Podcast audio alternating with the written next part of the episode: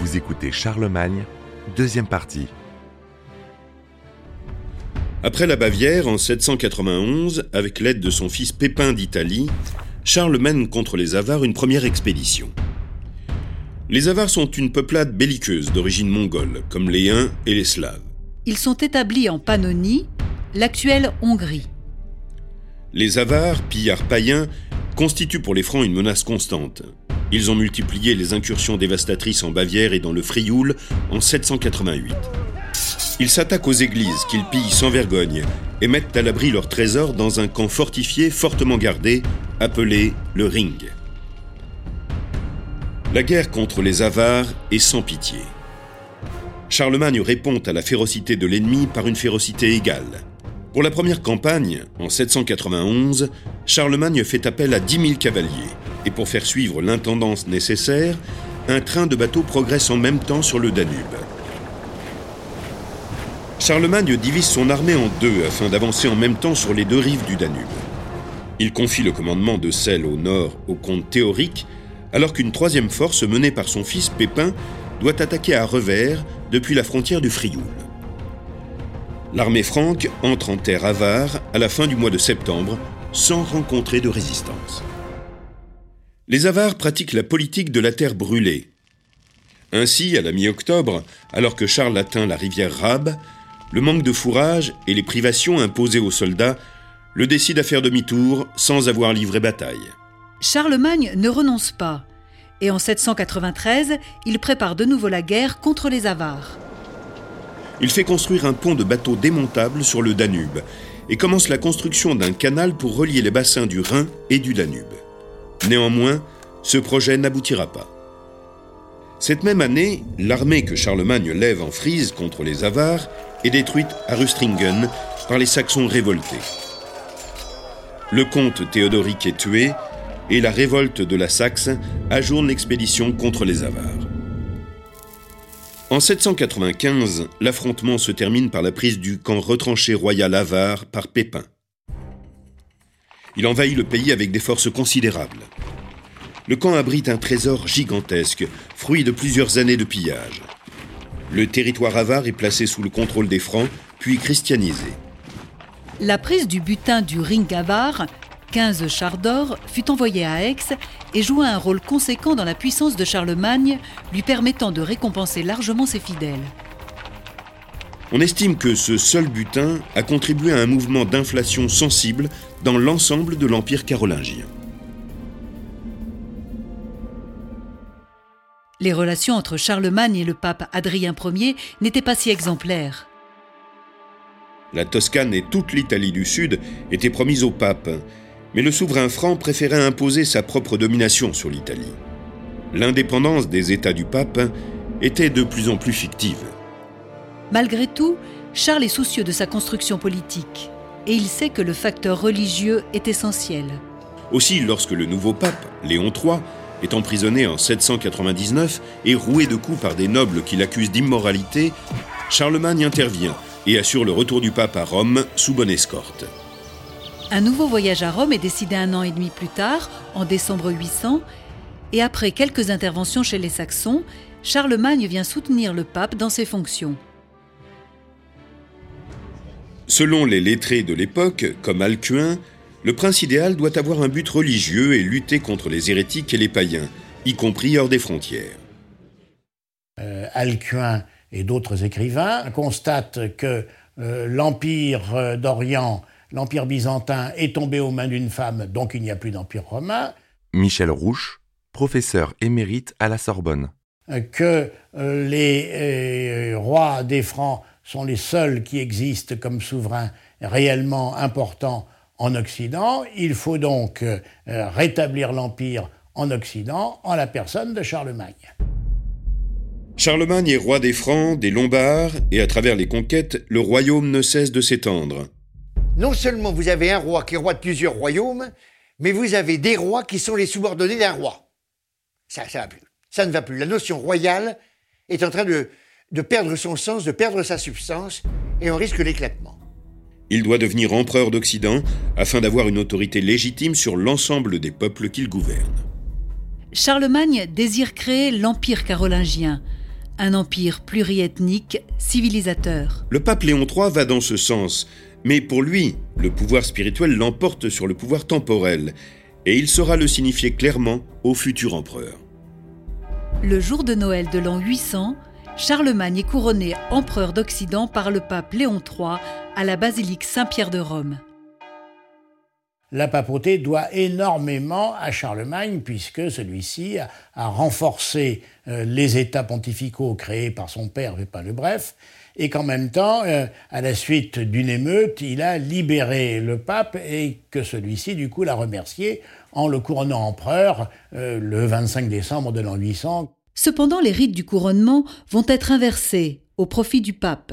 Euh, le pape pose la couronne sur la tête de l'empereur Charlemagne en le faisant acclamer par ses troupes, mais il fait exprès de le faire acclamer après avoir déposé la couronne sur la tête de Charlemagne, ce qui veut dire que le pouvoir spirituel est supérieur au pouvoir temporel et que Charlemagne ne doit pas l'Empire à ses victoires, qui pourtant sont importantes, mais qu'il le doit à une désignation particulière par Dieu. Nous sommes dans un système de chrétienté.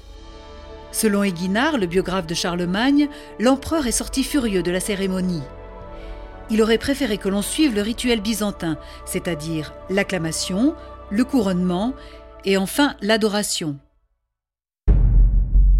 L'Empire byzantin refuse de reconnaître le couronnement impérial, le considérant comme une usurpation. Charles et ses conseillers invoquent le fait que l'Empire d'Orient ne peut être dirigé que par un homme. Or, c'est à l'époque une femme, l'impératrice Irène de Byzance, qui revendique ce titre. Ce n'est qu'avec le traité de paix d'Aix-la-Chapelle en 812 que Michel Ier Ranjabé, alors empereur d'Orient, daigne accepter vraiment de reconnaître le titre impérial de Charlemagne et de ses successeurs en utilisant toutefois des formules détournées, évitant de se prononcer sur la légitimité du titre, tel que Charles roi des Francs, que l'on appelle leur empereur. Le souverain se titre lui-même empereur gouvernant l'Empire romain, roi des Francs et des Lombards.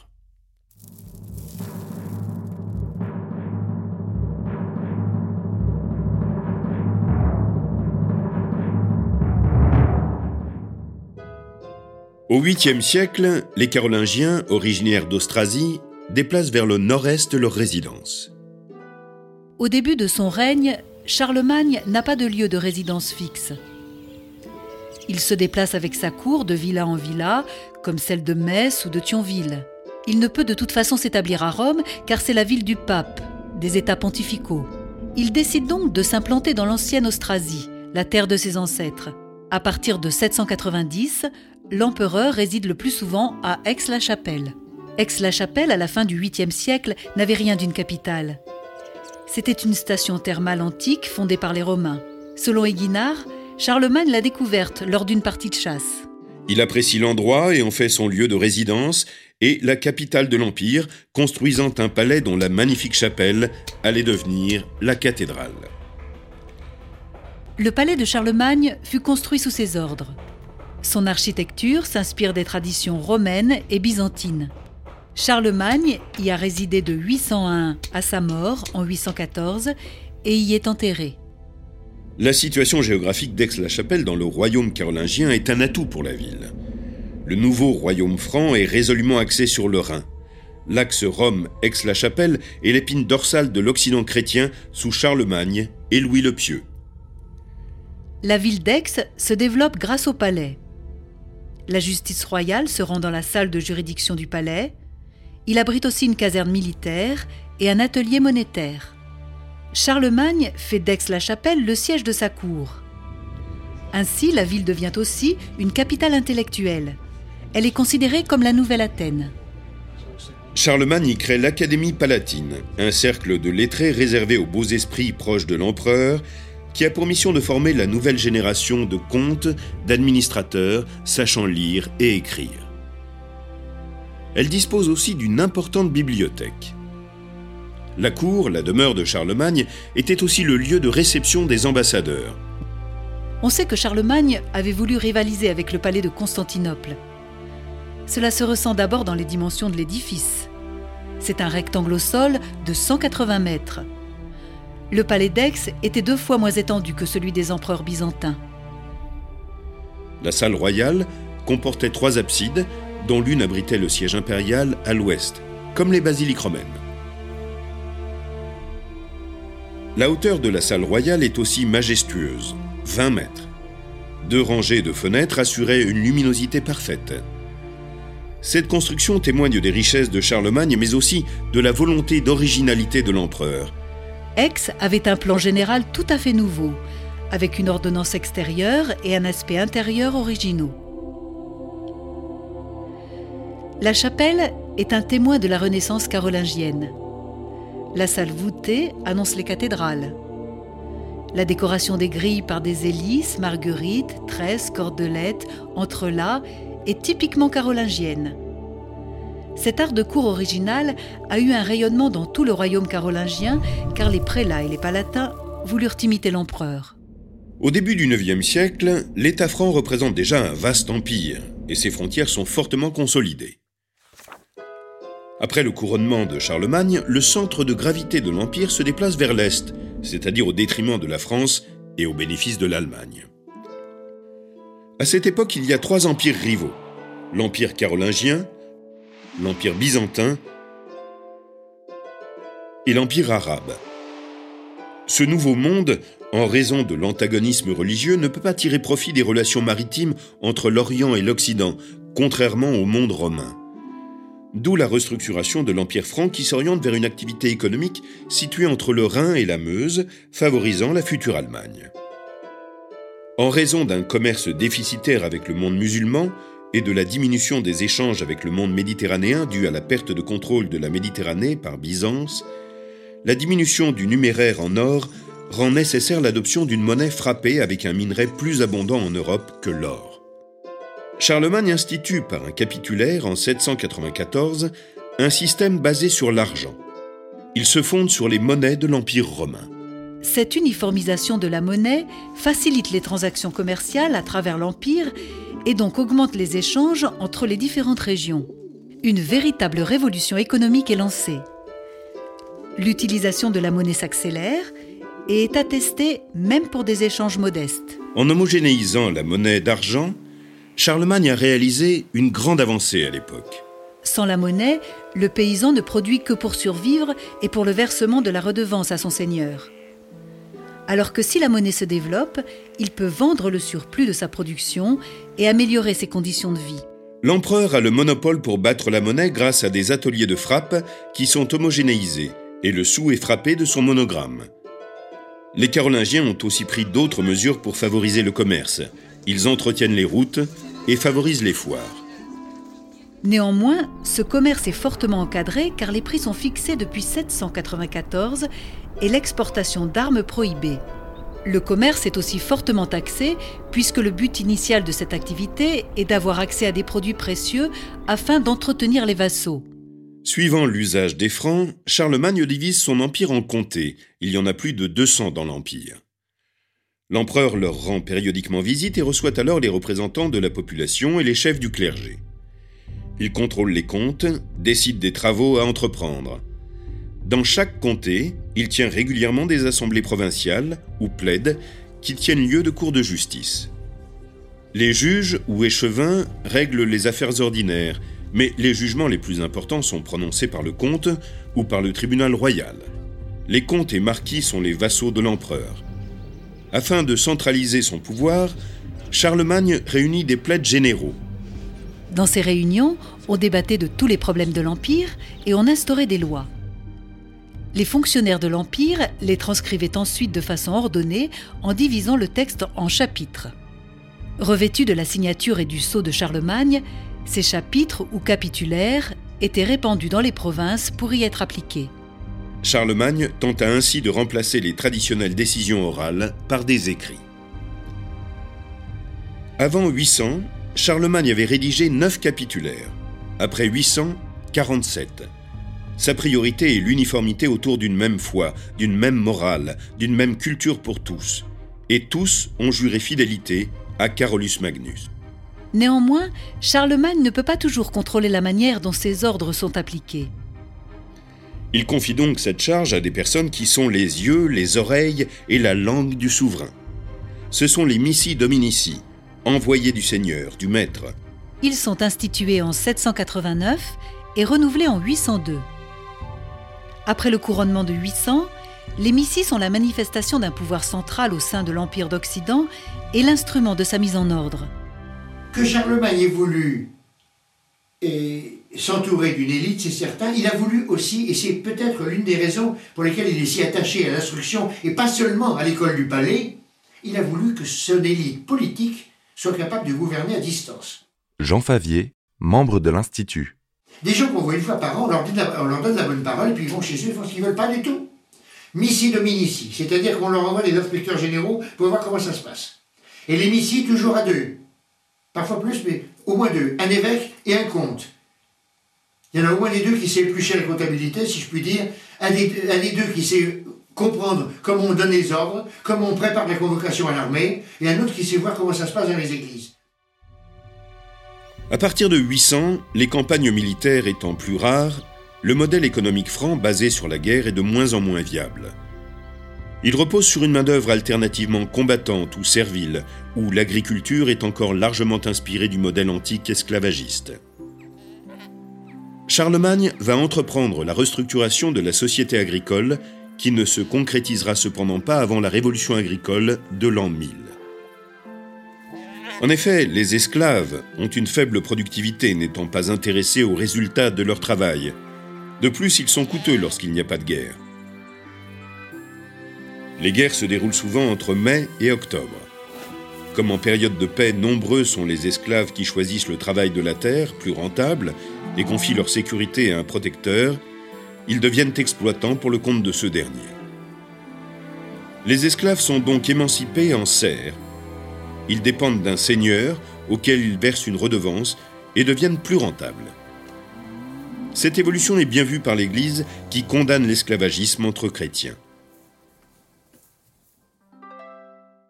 Les lettrés du temps utilisent le terme rénovatio pour qualifier le mouvement de renouveau en Occident après deux siècles de déclin.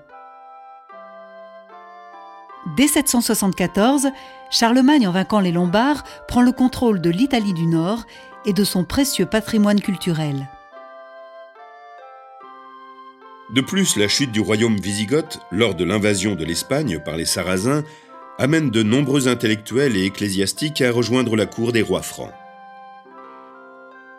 Les Carolingiens bénéficient donc de connaissances venues du royaume qui se voulait l'héritier de l'Empire romain et le conservateur de sa culture. Depuis le VIe siècle, le monachisme est très fortement développé dans les îles britanniques. Les monastères irlandais conservent les connaissances latines et grecques et sont le siège d'une vie intellectuelle intense. Les invasions conduites par les vikings font venir des îles britanniques des érudits qui contribuent, avec l'instauration de la règle de Saint Benoît d'Agnan, à l'essor de la vie monastique dans le royaume carolingien. Cette poussée monastique et la facilitation de l'écriture aboutissent à un meilleur partage des connaissances. Ainsi, de nombreux érudits de toute l'Europe viennent à la cour de Charlemagne et en y partageant leurs connaissances, déclenchent la Renaissance carolingienne. Alcuin, par exemple, est arrivé d'Angleterre en 782. Il est l'un des principaux conseillers de l'empereur. Il participe activement au renouveau biblique.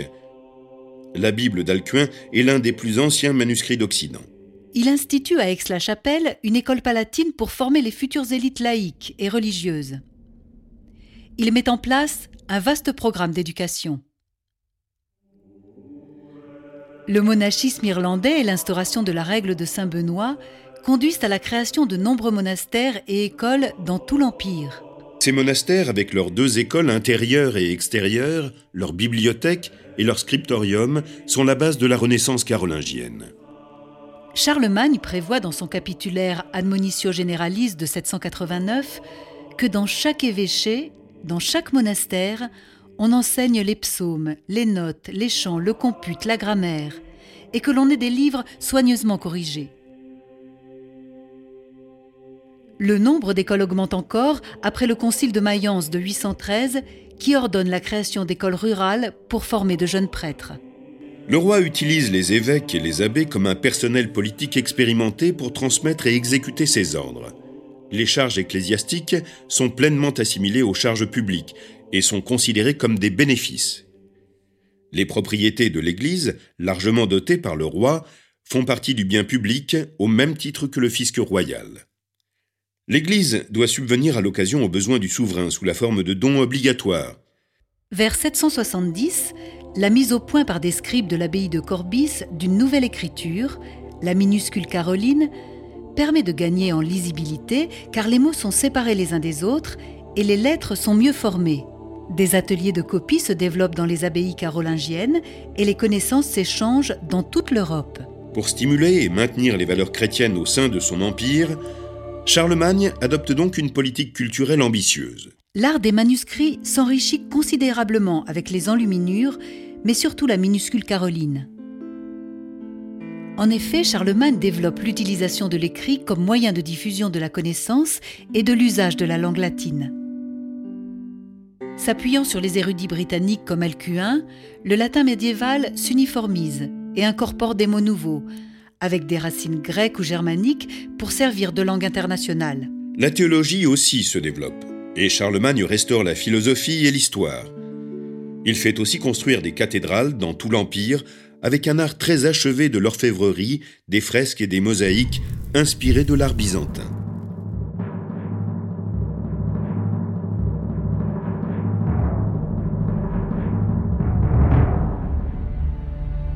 Le portrait de Charlemagne nous est connu grâce à Aiguinard, son contemporain. Grand, il est dit qu'il mesurait 1m92, il était fort et vigoureux.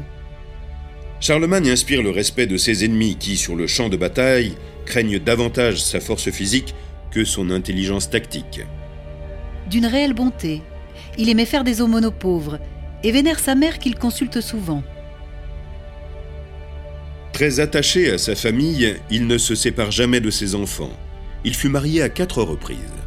Charlemagne a une grande curiosité d'esprit. Il s'instruit beaucoup pour pallier ses lacunes il donne ainsi une éducation complète à ses enfants. Mais il est d'abord et avant tout un guerrier, bien que son but affirmé soit la paix. Profondément religieux, il est convaincu que Dieu a confié au peuple franc et à son souverain la tâche de répandre et de défendre la foi chrétienne ainsi que les coutumes qu'elle a portées avec elle. Il est souvent surnommé l'empereur à la barbe fleurie.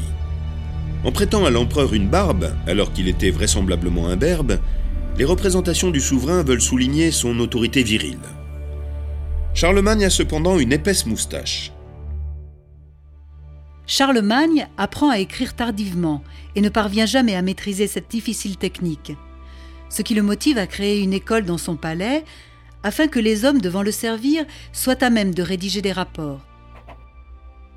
Cependant, afin de lui permettre de signer autrement que d'une simple croix, Éginard lui apprend à tracer ce signe simple, un monogramme, qui contient toutes les lettres de son nom, Charles Carolus en latin. Les consonnes sont sur les branches de la croix, les voyelles contenues dans le losange central. Bien que ne sachant pas écrire, Charlemagne sait lire. Sa langue maternelle est le francique, il parle couramment le latin et le grec. La figure de Charlemagne est idéalisée dans la culture médiévale, notamment au travers des chansons de gestes. Avant sa mort, suivant la coutume franque, Charlemagne prépare le partage de son empire entre ses fils, sans désigner de successeur au titre d'empereur. Qu'est-ce qui va sauver l'empire? Un qui meurt en 810, un qui meurt en 811, et il ne reste plus à ce moment-là qu'un seul fils, c'est Louis, celui qui était roi d'Aquitaine. Il le nomme co-empereur en septembre 813 à Aix-la-Chapelle. Charlemagne décède le 28 janvier 814 à Aix-la-Chapelle. En 1165, à l'instigation de l'empereur Frédéric Barberousse, Charlemagne est mis au nombre des saints par l'antipape Pascal III. Cependant, cette canonisation n'a jamais été légitimée par la suite, peut-être en raison de la conversion des Saxons par la force. Il ne compte donc pas au nombre des saints. Mais son culte reste toléré, et sa fête est fixée au 28 janvier. Son épée, joyeuse, et ses éperons d'or étaient utilisés lors du couronnement des rois de France. Napoléon Ier utilisa lui aussi l'épée joyeuse lors de son couronnement impérial. Le fils de Pépin le Bref, qui donnera son propre nom à la dynastie fondée par son père, aura régné 46 ans, durant lesquels son appétit de conquête lui aura permis de soumettre Lombards, Saxes, Avars et Bavarois. Il aura conquis la quasi-totalité du continent européen occidental. Cet immense territoire où vivaient des peuples aux cultures hétérogènes ne pouvait se fondre en son royaume. Il en fit un empire, érigeant le christianisme en religion commune. Il utilisa l'Église comme un outil de cette unification, mais en fut également un fidèle serviteur et le protecteur du souverain pontife. Organiser un si grand empire à une époque où les moyens et les voies de communication étaient très peu développés était un véritable défi auquel Charlemagne fit face avec habileté. Il répandit l'usage de la monnaie argent pour mieux contrôler les échanges, il nomma des missi dominici dans chaque comté afin d'améliorer la centralisation de l'information et donc le contrôle des territoires les plus éloignés.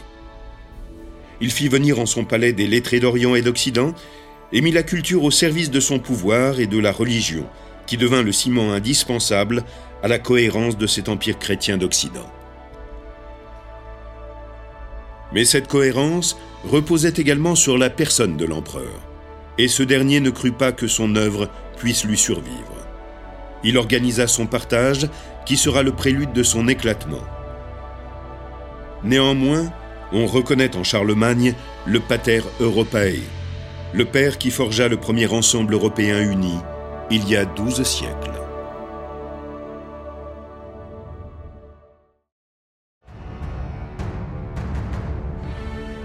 Vous venez d'écouter Roi de France. Si vous avez aimé ce podcast, vous pouvez vous abonner sur votre plateforme de podcast préférée et suivre Initial Studio sur les réseaux sociaux. Roi de France est un podcast coproduit par Initial Studio et Merapi, adapté de la série documentaire audiovisuelle éponyme produite par Merapi. Cet épisode a été écrit par Thierry Bruand et Dominique Mougenot. Il a été réalisé par Franck Courvoisier. Production exécutive du podcast Initial Studio. Production éditoriale Sarah Koskiewicz et Mandy Lebourg, assistée de Sidonie Cotier. Montage Victor Benamou, avec la voix de Morgane Perret.